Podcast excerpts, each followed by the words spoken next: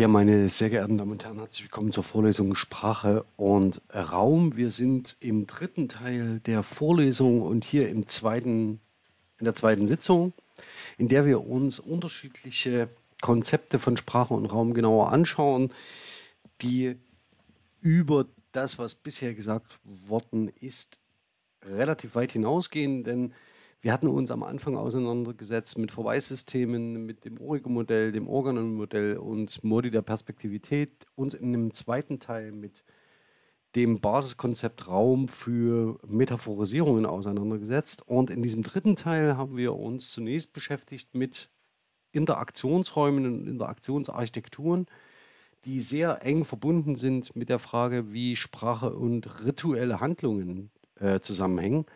Und heute werfen wir einen Blick auf Ideenlehren oder Ideologien. Allerdings kann ich das Ganze hier natürlich nicht so entfalten, wie ich das gerne wollen würde. Und deshalb möchte ich schon an dieser Stelle verweisen, wenn Sie dieser Zusammenhang interessiert, auf die Vorlesung Sprache und Ideologie, die ich ebenfalls bei YouTube für Sie bereithalte. Schauen Sie da rein, wenn Sie das Thema weiter interessiert. Und hier geht es vor allen Dingen um die Frage der Operationalisierung eines Ideologiebegriffs, den ich jetzt hier an dieser Stelle einfach setze, ohne die Genese zu illustrieren. Und ich möchte diese Vorüberlegungen ähm, sehr gern an vier exemplarischen Beispielen zeigen, wobei das letzte vor allen Dingen, dass sich um den sogenannten Westen drehen wird mit Ihnen gemeinsam dann auch in der Diskussion im Anschluss an den Input erarbeiten möchte auf der Basis von ähm, sprachgebrauchsbasierten Analysen aus dem digitalen Wörterbuch der deutschen Sprache und der sogenannten Sketch Engine. Ein ausgezeichnetes, großartiges Tool, das Sie als Studierende der Technischen Universität in Dresden ähm, und auch an anderen Universitäten die sich dafür angemeldet haben, bis April 2022 kostenfrei benutzen dürfen. Doch zunächst blicken wir auf den Zusammenhang von äh, Sprache und Raum und Ideologie. Und hier zunächst erstmal ganz einführend, ganz basale Literatur, die Sie in dem Kontext rezipieren sollten, die im Wesentlichen auf der Schnittstelle stehen zwischen Diskursanalyse auf der einen und Politolinguistik auf der anderen Seite, die sich in zahlreichen Arbeiten und Analysen die Klinke tatsächlich in die Hand geben. Ähm, stellvertretend für die Einführung in die Diskursanalyse sei, seien Spitzmüller und Warnke zitiert, Diskurslinguistik, eine Einführung in Theorien und Methoden der transtextuellen Sprachanalyse. Daneben die sehr gute Einführung von Thomas Nier in die linguistische Diskursanalyse. Thomas Nier ist auch einer der bekanntesten Politolinguisten, sodass Sie sehen, dass hier der, die Verzahnung ähm, mit dem Rückgriff auf Foucault sehr, sehr eng ist. Weil wir es an anderer Stelle heute noch brauchen werden, möchte ich aufmerksam machen auf das sprachliche Rollenverhalten von Markus Müller. Ähm, werde nicht äh, dezidiert darauf eingehen. Es wird eine Rolle spielen, wenn wir über die Verbreitung von Ideenlernen sprechen und ähm, Akteure, die sich hier prominent in den Vordergrund stellen. Ähm, allerdings werde ich analytisch nicht mehr heute auf diese Publikation eingehen. Das zweite, schon erwähnt, die Polito sogenannte Politolinguistik, ähm, hier exemplarisch mit der Einführung in Sprache und Sprachverwendung in der Politik von Heiko Girnd äh, in den beliebten germanistischen Arbeitsheften der, äh, aus dem Verlag De Kräuter. Und zum Zweiten das Handbuch Sprache in Politik und Gesellschaft in der Reihe äh, Handbücher Sprachwissen das ich Ihnen ebenfalls empfehlen möchte. Alle Titel, die hier genannt sind, sollten verfügbar sein über, ihre, über die SLUB-Lizenzen, auf die Sie Zugriff haben als Studierende der TU Dresden. Das letzte, und das greift verschiedene Aspekte aus dieser Vorlesung bereits auf, sind ähm, Fragen und Auseinandersetzungen und ähm, mit dem Zusammenhang zwischen Framing, also Frame-Semantik und dem öffentlichen Diskurs. Berühmt berüchtigt ist hier der Name Elisabeth Wehling ähm, in diesem Kontext. Ähm, und wenn wir über die Frage des politischen Framings nachdenken, das sehen Sie ganz unten von 2016, muss man hier mit ähm, großer Sorgfalt an die ausgewählten Beispiele herangehen. Allerdings bietet es einen guten Einstieg, um über das ein oder andere Thema nachzudenken. Und in diesem engeren Kontext bewegen wir uns heute. Das heißt, die Frage, wie schauen wir auf Welt durch Sprache? Und das Ganze ist freilich verbunden mit dem Begriff der Ideologie oder der Ideenlehre. Und deswegen möchte ich jetzt ganz kurz in den Voraufnahmen darauf, äh, Vorannahmen darauf zu sprechen kommen. Zunächst erst einmal relevant ist, dass germanische Diskurslinguistik, ist egal welche Ausprägung Sie sich genauer anschauen, unmittelbar an Foucault anschließt. Und ein zentrales Interesse von Foucault ist nicht nur Diskurse als Wissensformationen zu beschreiben, sondern er hat ein dezidiertes Interesse daran, Machtstrukturen ähm, sichtbar zu machen, diese aufzudecken und dieses und zu beschreiben, wie Wissen von und über Machtstrukturen in Sprache sedimentiert. Das Ganze arbeitet er in der ähm, Archäologie des Diskurses unter anderem. Und das Zweite, ähm, weshalb äh, Foucault hier direkt zitiert sei, weil er zum einen an die letzte Vorlesung anschließt und zum anderen auf das weist, was wir uns heute genauer anschauen wollen, ist der Begriff des Dispositivs, nämlich das sei ein heterogenes Ensemble, das Diskurse, Institutionen, architekturale, architekturale Einrichtungen, reglementierende Entscheidungen, Gesetze, administrative Maßnahmen, wissenschaftliche Aussagen, philosophische, moralische oder philanthropische Lehrsätze, kurz Gesagtes ebenso wohl wie Ungesagtes umfasst. Wenn Sie noch einmal zurückdenken an die monastische Lebenskultur, die wir uns beim letzten Mal genauer angeschaut haben und zum Beispiel sich nochmal vergegenwärtigen, in welchen Kontexten Sie ähm, dem Psalter äh, beten, in diesen monastischen Kulturen und wem sie nachfolgen in einem monastischen Leben, nämlich sie haben Teil am Leiden Christi hier in der Welt. Dann sind das genau solche Ensemble, die ähm, verschiedenste Aspekte zusammenführen und eben nicht nur sprachlich zu beobachten sind, sondern gleichsam ähm, als Dispositiv zu beschreiben sind, in dem es darum geht, Menschen zu führen und zu lenken. Und Handlungen einzuschränken oder zu ermöglichen. Das steht nämlich hinter dem Machtbegriff. Das zweite, die zweite Vorname, der Ideologiebegriff, wie gesagt, den kann ich hier nicht in Gänze entwickeln, will ich auch nicht, ist auch nicht der Platz dafür.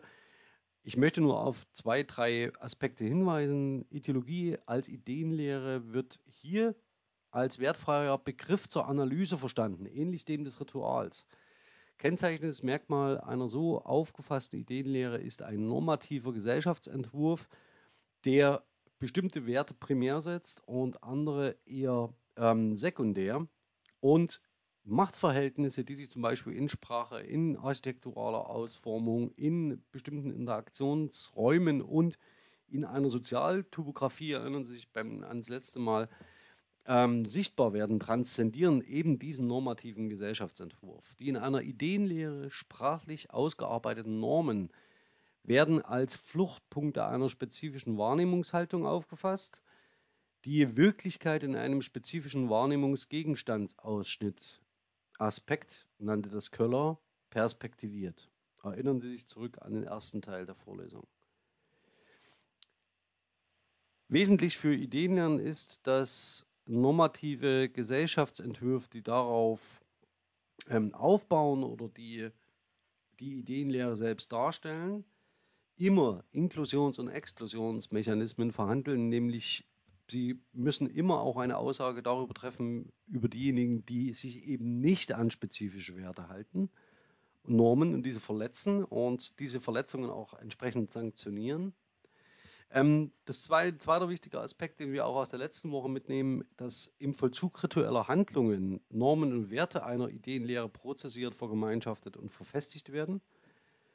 Und dass Institutionalisierungen zum Ausbau sekundärer Symbolsysteme führen. Hausendorf nannte das zum Beispiel Interaktionsarchitekturen, die in rituelle Handlungen eingebunden sind. Ja, das können auch die Artefakte sein, die in einem Ritual eine spezielle Rolle spielen. Diskursanalytisch, und hier sehen Sie das sogenannte diskursanalytische Mehrebenenmodell, ähm, wird es vor allen Dingen um folgende Aspekte gehen. Ich zeige das mal jetzt ganz kurz mit dem Mauszeiger.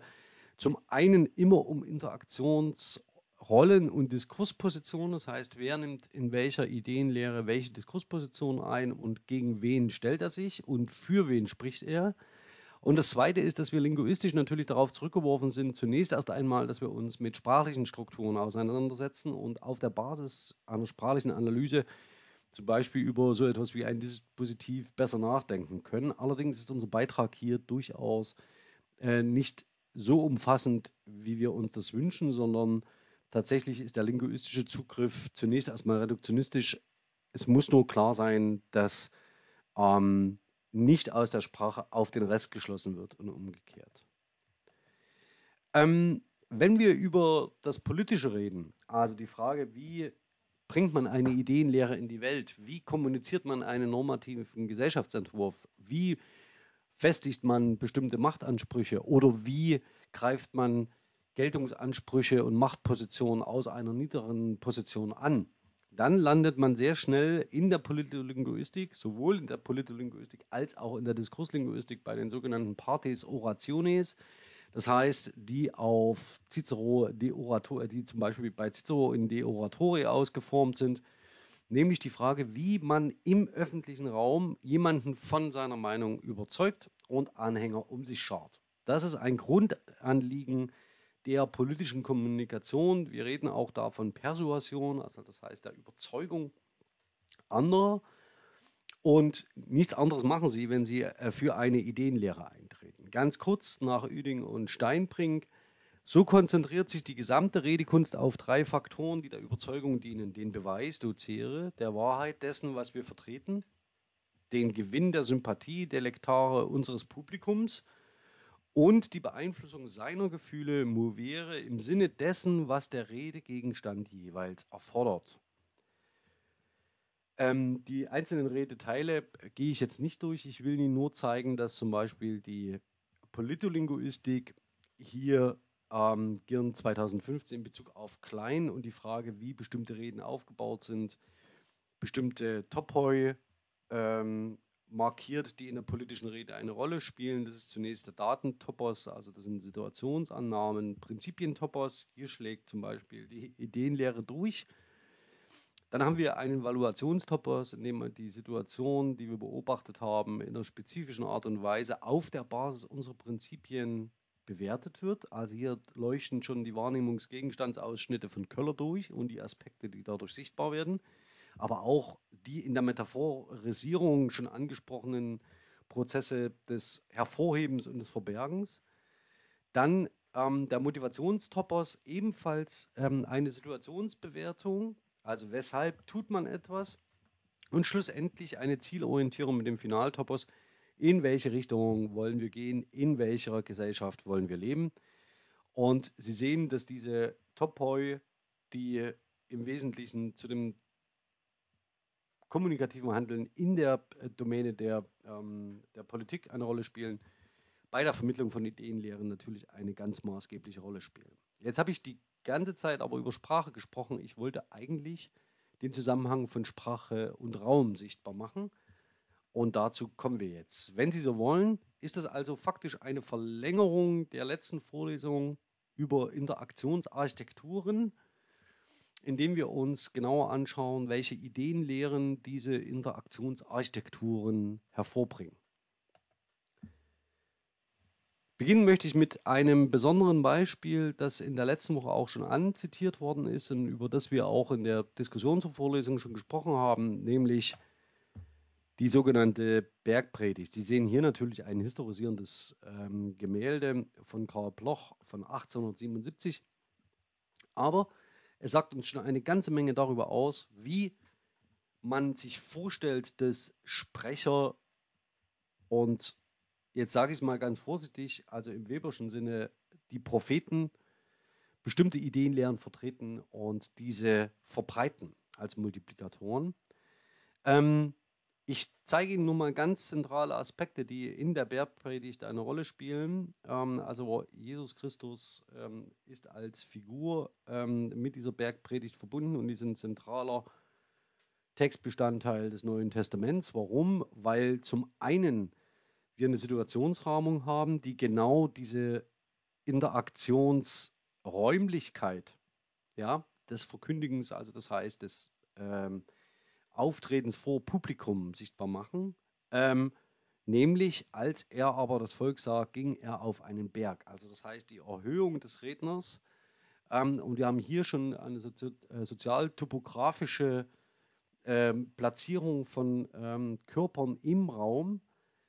Und er setzte sich und die Jünger traten zu ihm und er tat seinen Mund auf, lehrte sie und sprach. Und das sind die äh, genau die Aspekte, die ja eine Rolle spielen. Jetzt schauen Sie sich nochmal die historisierende Darstellung an. Ähm, es ist natürlich auch der typische Redegestus, der hier eine Rolle spielt. Also er lehrt sie als Lehrmeister vom Berg herab, um gut hörbar zu sein.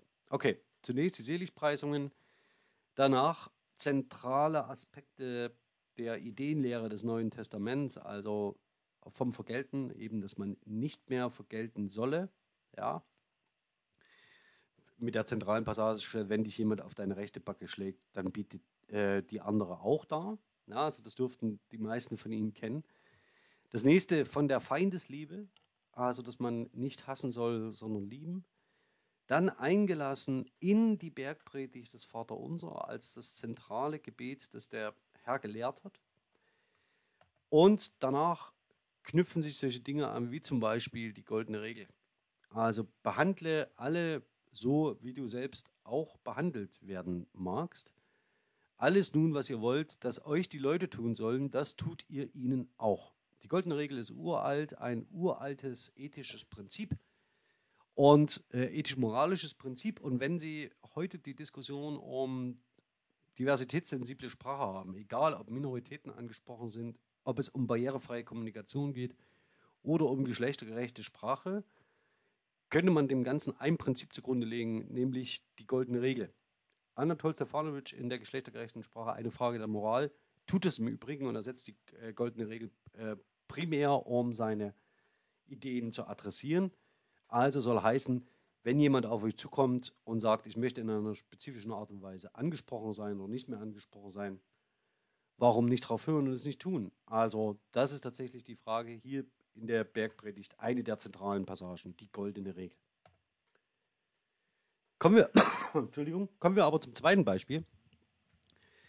Und ich bitte Sie mal auf die ikonischen Darstellungen der Sprecherfiguren zu achten. Ein feste Burg ist unser Gott, nämlich der gleiche Gestus, die ausgestreckte Hand. Ähm, um es aber so zu sagen, ganz vorsichtig, ich muss ganz kurz hier mal Luther weist auf den gekreuzigten Christus. Die Prinzipien von Luthers Theologie in der Reformation sind sola gratia allein durch die Gnade, sola fide allein durch den Glauben, sola scriptura allein durch die Schrift. Hier hatten wir in der Diskussion in der letzten Woche die Sakramentendiskussion und solus Christus allein durch Christus. Das sind die Grundsätze seiner reformatorischen Ideen, die sich auf die Bibel zurückziehen ähm, damit ist klar, es gibt nur eine, zum Beispiel Sola Scriptura allein durch die Schrift heißt, dass nur in, der, in, den, in, in den lutherischen Kirchen nur die, Reform, äh, die äh, Sakramente als Sakramente gelten, die in der Bibel selbst belegt sind. Das ist in der römischen Kirche, die sich dann in der Konfessionalisierung herausbilden wird, die katholische Kirche anders. Und auch Ideen der Werkgerechtigkeit, also dass man zum Beispiel durch Handlungen ähm, Gnade erfahren kann oder etwa durch Zahlungen ähm, erteilt er eine Absage, denn äh, seine Position ist, allein durch die Gnade ähm, werden wir gerettet. Wenn wir uns mit den Psalmen beschäftigt haben, ja, also die im Kloster gesungen werden, dann zeige ich Ihnen hier mal den Psalm 46. Er wird zur Basis dessen, was ähm, eine, eines der berühmtesten Lutherlieder ist. Ein feste Burg ist unser Gott hier in der Ausgabe von Magd, äh, Ausgabe Magdeburg 1500, ähm, äh, nee, von 1529, in der Ausgabe Magdeburg 1549. Und ich habe die Prinzipien von Luthers Ideenlehre Ihnen mal auf den Folien noch aufgelassen und ich würde Ihnen gern diese Position zeigen, nämlich das heißt, die Texte, die wir heute, im, heute noch im evangelischen Gesangbuch 362 haben, ähm, Schauen Sie mal das auf, die, ähm, auf die erste Strophe. Ein feste Burg ist unser Gott, ein gute Wehr und Waffen. Denken Sie noch mal ganz zu, kurz zurück an die Idee der Metaphorisierung, die hier eine Rolle spielt.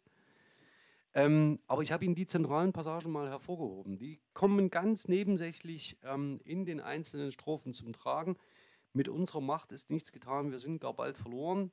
Zielt auf sola gratia, allein durch die Gnade. Ähm, allein durch Christus und das Wort, Sie sollen lassen, stan sola scriptura. Ja, also das heißt, das sind die Prinzipien, die sich in einem Lied bei ihm ähm, manifestieren. Und es ist ein besonderes Lied insofern, als Sie sehen hier Heinrich Heine von 1835. Ähm, ich, ich springe mal in die Mitte des Textes. Ja? Ein Schlachtlied war jener trotzige Gesang, womit er und seine Begleiter in Worms 1521 einzogen. Also ein fester Burg ist unser Gott, ist leider später entstanden, aber das spielt für die Auffassung Heines keine Rolle. Der alte Dom zitterte bei diesen neuen Klängen und die Raben erschraken in ihren obskuren Turmnestern. Jenes Lied, die Marseiller Hymne der Reformation, hat bis auf unsere Tage seine begeisternde Kraft bewahrt und vielleicht zu ähnlichen Kämpfen gebrauchen wir nächstens die alten geharnischten Worte. Ja, also ein feste Burg ist unser Gott, ein feste Wehr und Waffen.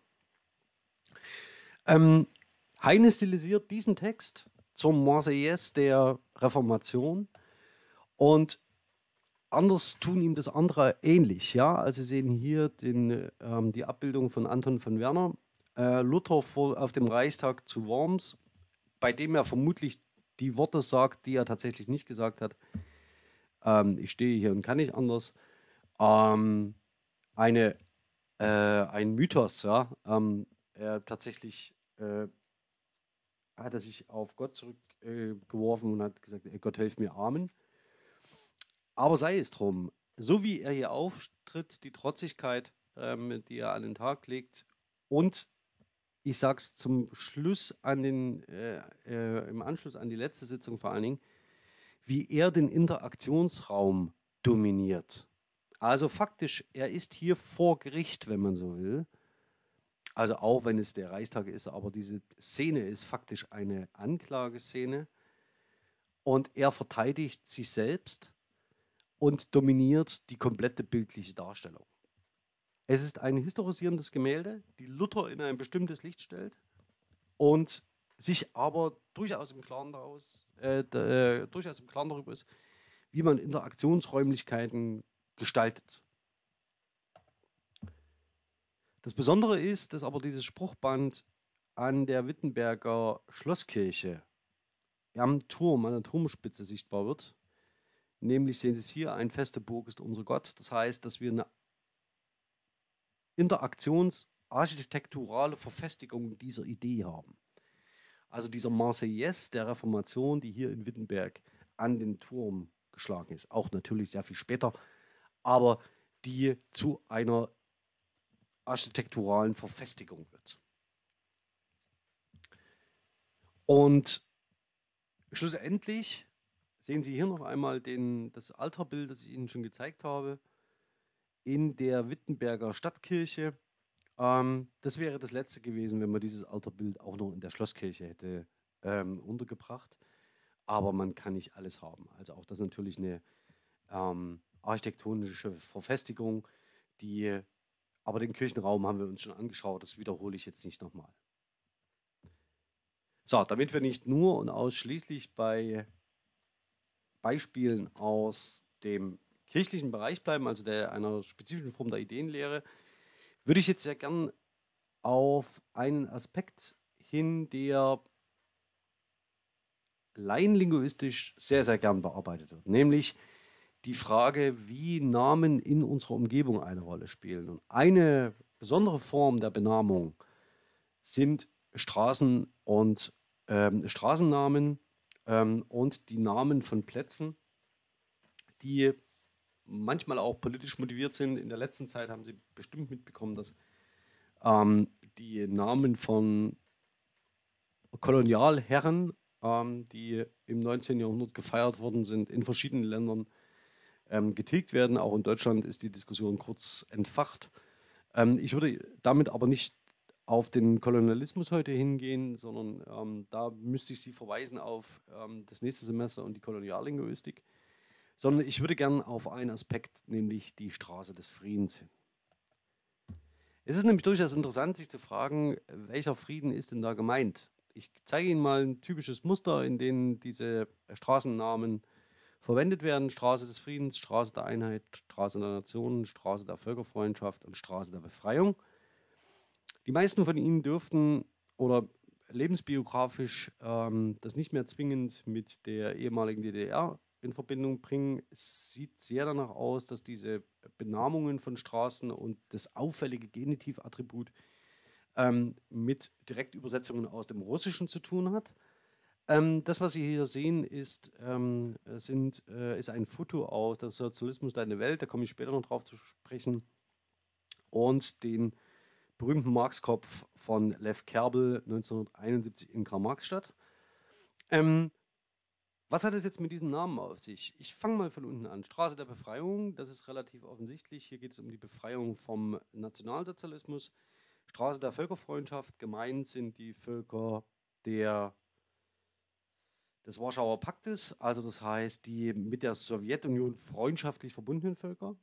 Straße der Nation äh, zielt auf die Vielfalt ähm, und ähm, der menschlichen äh, Gemeinschaft ab und vor allen Dingen Straße der Nation hier gemeint als der Nation, die sich dem Sozialismus zuwenden, als einer Ideenlehre.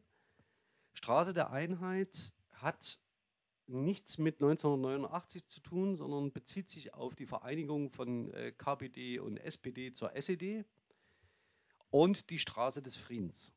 Auf die würde ich jetzt ganz gern etwas näher eingehen. Aber warum ist das Ganze relevant? Also das heißt, Möglicherweise könnte man sich doch ähm, mit anderen Themen beschäftigen. Allerdings zeige ich Ihnen an einem Stadtplan von Dresden, dass das Ganze gar nicht mal so ähm, ähm, äh, unpolitisch daherkommt und dass durchaus eine Ideenlehre sich in das Stadtbild einschreibt und zwar konsequent. Ähm, wie Sie vielleicht sehen, ist der Platz am der Hofkirche 1940 heißt der Adolf Hitler Platz. Sie sehen das Königsufer. Sie sehen ähm, den Albertplatz, so wie er heute wieder heißt, die Hauptstraße, das, äh, die Lunde, das Ludendorff-Ufer. Kein Mensch kann es aussprechen. Allerdings, schon bereits sieben Jahre später sieht das Ganze so aus. Da haben wir hier den Theaterplatz, das Terrassenufer, so wie es heute noch heißt, das Dr. Rudolf Friedrichs Ufer, den Platz der Einheit, Straße äh, der, die, die Brücke der Einheit.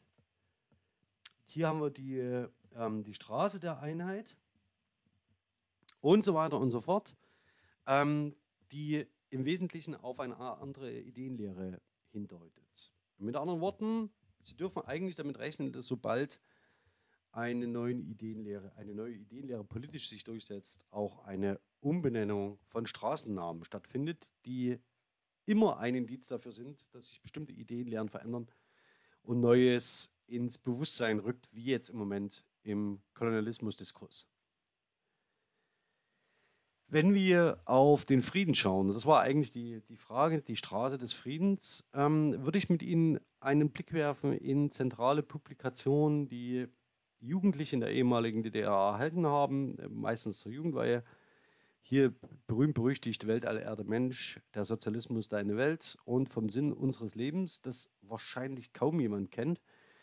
Ähm, berühmt ist Weltallerde Mensch und der Sozialismus deine Welt. Ähm, worum es in diesen Publikationen geht, das zeige ich mal hier am Beispiel der Sozialismus deine Welt. Ähm, es geht um die sozialistische Weltanschauung, das heißt die Ideenlehre. Zentral wird für mich sein, wie kämpft man denn um den Sozialismus und was versteht man unter Kultur?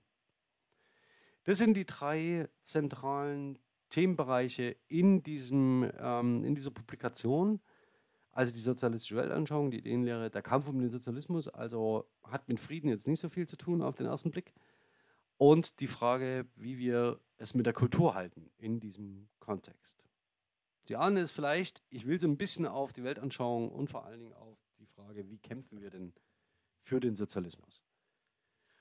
Das, was Sie hier sehen, ist wahrscheinlich eine der letzten Paraden der ehemaligen DDR, nämlich zum 40. Jahrestag äh, mit Militär, eine Militärparade. Und eine Publikation der NVA, die ich hier im Titel ausgewählt habe, die hört auf den Titel Der Friede muss bewaffnet sein. Der Friedensbegriff in der ehemaligen DDR ist sehr speziell, denn er geht im Wesentlichen davon aus, dass man unter permanenter Gefahr steht, angegriffen zu werden und sich deswegen verteidigen muss. Wenn wir also für den Sozialismus kämpfen, dann kämpfen wir gleichzeitig gegen den Imperialismus und schützen damit den Frieden. Das gelingt nur, wenn wir bewaffnet sind. Und die DDR war sehr bewaffnet. Und das Prinzip des Friedens ist im Alltag omnipräsent. Ja, mein, Sie sehen das hier, mein Arbeitsplatz, mein Kampfplatz für den Frieden. Ähm, auch hier wieder die, die, Idee des Kampfes für den Frieden. Ähm, das nächste, je stärker der Sozialismus, desto sicherer der Frieden. Ähm, Jena 1987 ist es. Und dieses, diese Idee davon, dass man den Frieden bewahren muss, indem man bereit ist, dafür zu kämpfen, ist eines der zentralen Konzepte der Ideenlehre. Hier sehen Sie hier zur Verteidigung des Friedens und unserer sozialistischen, unseres sozialistischen Aufbaus eine Illustration.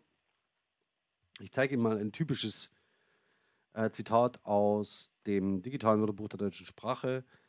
Zur Verteidigung der Unabhängigkeit, der Souveränität, der Einheit, der territorialen Integrität und der friedlichen Arbeit der Menschen jedes der beiden Länder gegen alle Manöver und Sabotageakte der imperialistischen Kräfte und der internationalen Reaktionäre zu stärken.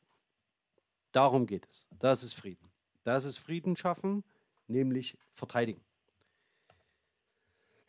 Wenn man sich das Ganze anschaut, frame-semantisch, und das mache ich jetzt noch ganz kurz, ist also das, was hier passiert, dass sich das System der ehemaligen DDR in die Position des Defenders rückt.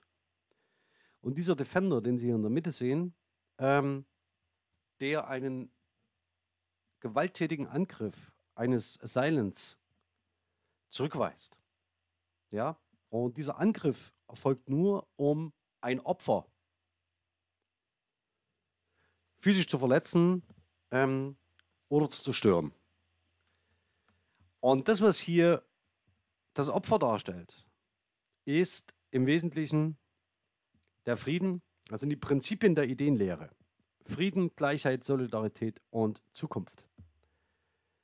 Ähm, sichergestellt wird das durch die sogenannte Diktatur des äh, Proletariats, ähm, deren verlängerte Arme sind die Sozialistische Einheitspartei Deutschlands, das Ministerium für Staatssicherheit, die Nationale Volksarmee, die Deutsche Volkspolizei, die Kampfgruppen der Arbeiterklasse und die Gesellschaft für Sport und Technik, GST. Denn wann fangen Sie damit an, Ihre Menschen vorzubereiten, in einer Ideenlehre sich für den Frieden einzusetzen? Möglichst so früh wie möglich. Und das, diesen Einstieg äh, sichert sich das System über die Gesellschaft für Sport und Technik. Gegen wen verteidigt man Frieden, Gleichheit, Solidarität und Zukunft? Gegen Faschismus, Imperialismus, Kapitalismus und Militarismus. Das Ganze denken Sie bitte noch einmal zurück an die Zonengrenze.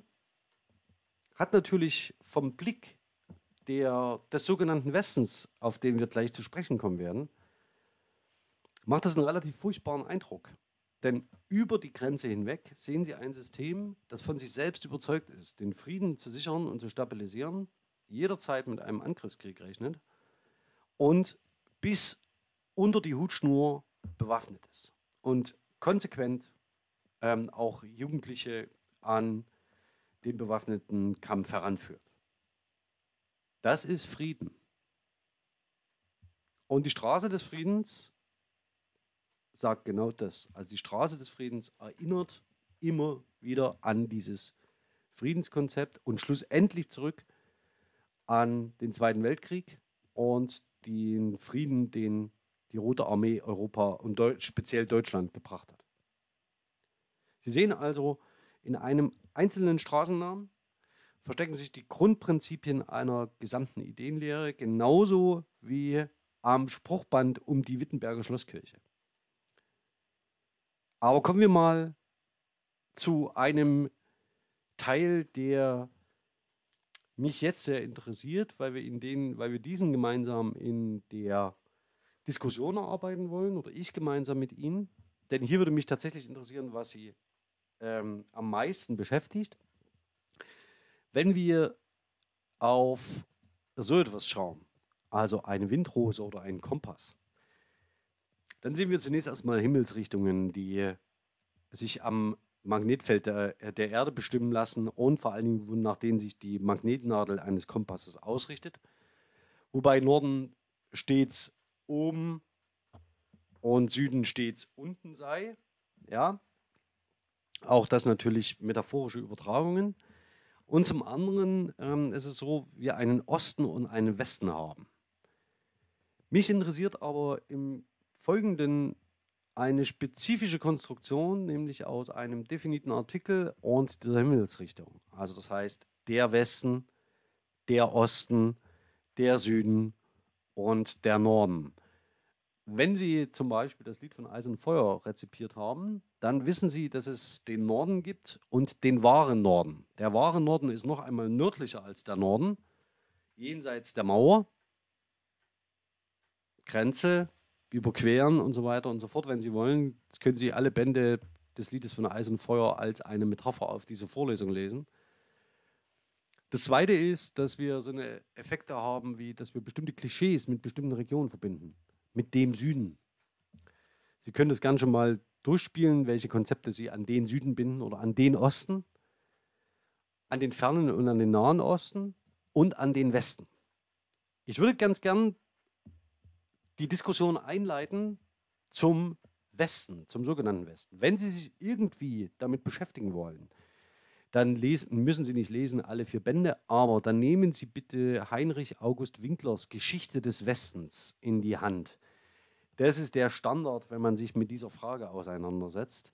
Daneben gibt es zahllose andere Publikationen. Ich habe jetzt einfach mal herausgegriffen, etwas jünger, aber dennoch ähm, äh, durchaus beachtenswert und lesenswert von äh, die Arbeiten von Heinz Theisen, nämlich die, der Westen und die neue Ordnung, die neue Weltordnung. Dann ähm, der Westen und sein naher Osten. Das ist etwas äh, leichter zugänglich. Ähm, und dann sehen Sie aber neben historischen Beschreibungen, die eine Rolle spielen, wie dieses Konzept des Westens und der Kultur und des Niedergangs des Abendlandes, vielleicht dämmern einige von diesen ähm, Floskeln und diesen sprachlichen Strukturen ähm, sofort ähm, äh, in Ihrem Gedächtnis und werden jetzt sofort aktiviert. Zum Beispiel Udo de Fabio, ein ähm, ehemaliger Richter beim Bundesverfassungsgericht, hat ähm, sich mit der Kultur der Freiheit auseinandergesetzt und warum der Westen im Moment in einem ähm, äh, einen Großteil seiner Werte verliert ähm, und vor allen Dingen sich nicht dagegen äh, wehren kann. Ein, äh, er ist stark kritisiert worden. Ja, schauen Sie einfach mal nach den Rezensionen zu genau dieser Publikation ähm, weil er ein sehr konservatives und traditionelles Bild dagegen setzt. Dann zum Beispiel der Westen und der Rest der Welt, die Geschichte von, äh, vom Wettstreit der Kulturen von Neil Fer Niels Ferguson oder auch berühmt, berüchtigt, kontrovers diskutiert Michel Holbecks Unterwerfung. Also alle diese Publikationen zahlen auf das Bild ein, das wir vom Westen haben. Wenn Sie sich aber damit beschäftigen wollen, fangen Sie erstmal bei Heinrich August Winkler an. Das soll es für heute mit dem Input gewesen sein. Ähm, in die Diskussion würde ich jetzt ganz gern mit diesem Beispiel einsteigen. Wir schauen uns jetzt das DVDS und das, äh, die Sketch Engine an. Genau im Hinblick auf diese beiden Publik äh, genau auf diese ähm, genau im Hinblick auf diese, äh, dieses Thema, der Westen, der Osten, der Süden und der Norden. Und wir können sehr gern ähm, ins Gespräch kommen, auch darüber, wie es an andere Themen, die wir bereits in der Vorlesung äh, behandelt haben, anschließen. Ich freue mich auf Ihre Anregungen und Anmerkungen. Ähm, alle, die jetzt nicht in der Diskussion dabei sein können, sehe ich hoffentlich in der nächsten Woche. Ähm, ich wünsche Ihnen dann ein schönes Wochenende und bin bis dahin Ihr Alexander Lasch.